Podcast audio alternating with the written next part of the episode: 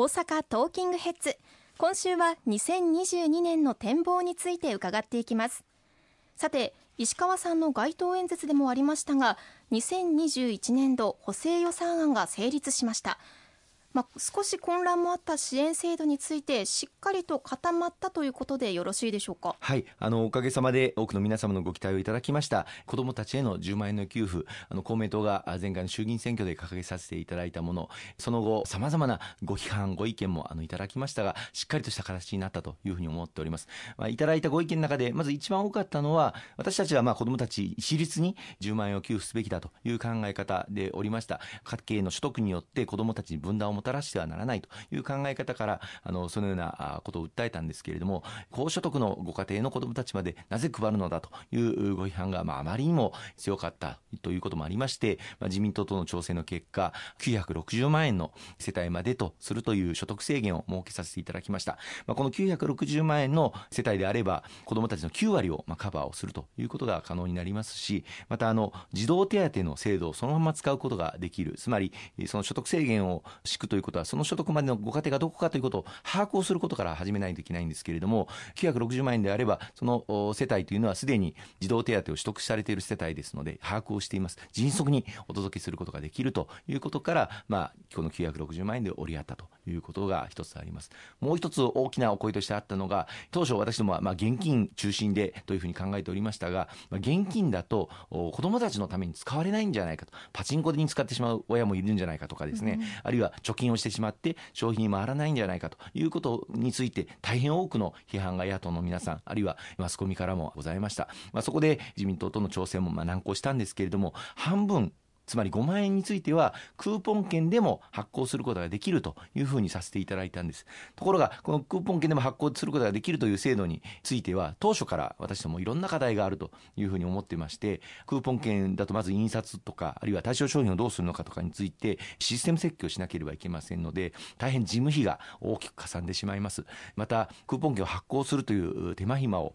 自治体の負担ににお願いをしなければいけませんし時間もかかって迅速に給付することができないという課題がありますのでこのクーポン券で発行することができるけれども現金でも自治体の判断によって支給することができるというふうに制度設計をさせていただいてたんですね。そしたら案の定クーポン券での発行もできるというふうに報道が流れた瞬間このクーポン券だと事務費が膨大にかかるあるいは手間暇がかかるという批判がありましてだから我々はもともと現金でも支給できるというふうにさせていただいておりましたので結果として多くの自治体が現金で支給するということになりました。これは自治体の判断ですので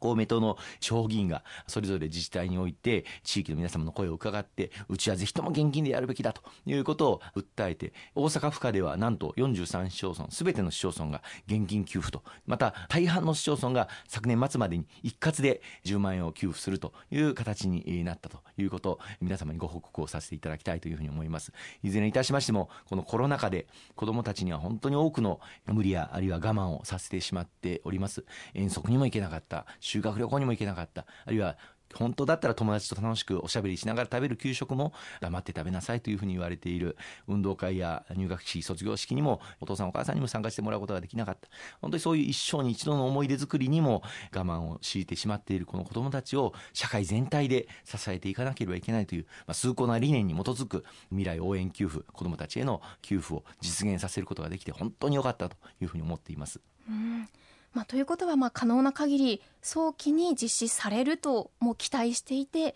よろしいんでしょうか？そうですね。あの先ほど申し上げました通りすでにあの中学生までの子どもたちにつきましては大半の自治体で昨年年末までに児童手当を受け取ってらっしゃる口座に振り込みがなされております。高校生の子どもたちについては弟さん妹さんが中学生以下で児童手当を受け取ってらっしゃればその口座に高校生の分も行くんですが高校生だけのお子さんしかいらっしゃらないご家庭については支給する口座をあの申請していただかなければなりませんのでその手続きがすでにあの始まっている自治体もございます。ぜひご家庭に届くあの申請書類目を通していただいて申請手続きを踏んでいただきたいと思います。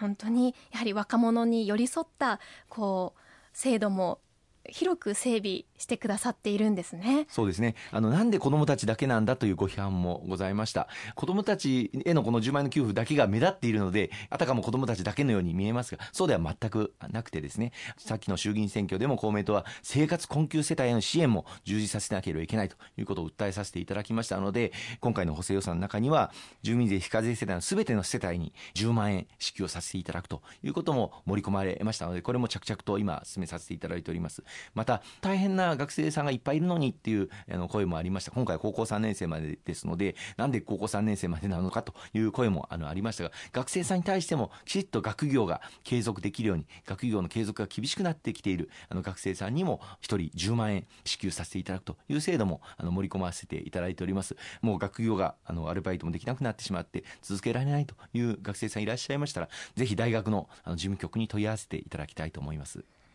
まだまだあの新型コロナウイルスの影響で皆さん苦しいこう生活が続いていますもんね。なんとかして、まあ、今年で終わらせたいというお気持ちがあると思いますが、はい、まあ、今年2022年は石川さん自身にとっても大きな出来事がありますよね。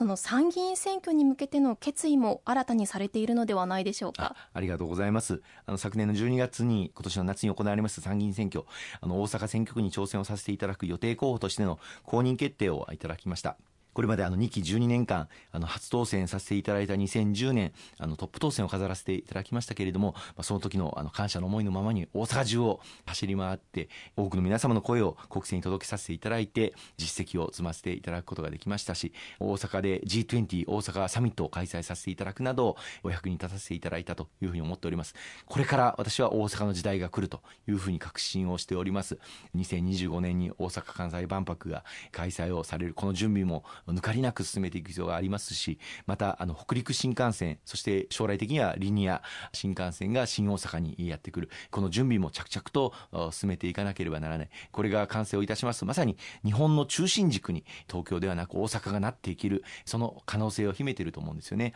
24時間、海に浮かぶ空港として世界中から人が来ることができる、また世界に羽ばたくことができる関西空港を持つ大阪、関西の役割、そして世界に冠たる技術を持ってている中小企業が集積しているのもこの大阪関西の強みでもあります。食の街であり文化の街でありまた歴史の街であるこの大阪の発展をさらに進めてまいりたい、まあ、その決意を込めて今年の夏の参議院選挙を挑んでまいりたいというふうに思いますのでどうぞよろしくお願い申し上げます。まだまだもう本当に整備していくことがたくさんあるんですね。でもこの引き続き新型コロナウイルス感染拡大防止策がまあ第一にはなると思うんですけれどもこの2年のコロナとの戦いの中で多くの声を石川さんも聞いてこられたと思いますまあ、やはり経済的に打撃を受けた方は相当数いらっしゃるということなんでしょうか？そうですね。特にあの飲食そして観光業界海外からのお客様を全く受け入れることができない。あるいは日本国内の観光も一切できない。そして外食を控えなければならない、まあ、そういう中で経済的に深刻な打撃を受けてしまい多くのお店が店を畳んでしまわれてしまいました。あの私も国を挙げて支援策充実を図ってまいりましたけれどもいよいよこの V 字回復を今年はしていくそういう年にしていきたいと思っております。あの、感染拡大については懸念がまだ残されておりますけれども、臨時国会で成立をしました補正予算で万全の備えをさせていただいております。病床数も昨年の秋の第5波の時よりも大幅に入院することができるだけの病床数を確保しておりますし、3回目のワクチン接種につきましても、昨年の12月からすでにスタートさせていただいております。また、前倒しも、この3回目のワクチン接種についてもさせていただき、各市町村において今、準備、そして接種が着々と行われているところです。そして何よりもありがたいのは飲み薬。この経口薬が日本でもようやく承認が下りて陽性になったということが分かったらすぐにこの飲み薬を飲んで重症化を防ぐことができる。私はこれで大きくこのコロナに打ち勝つ武器を手に入れたというふうに思っております。まあそういう意味でも経済活動、社会活動を一層前に進めていく、そういう年にしていかなければいけないと思いますね。うんこの経済と生活を再建して、まあ、少しでも世の中が明るくなっていけばいいですよね。さあさて後半も引き続き伺っていきます。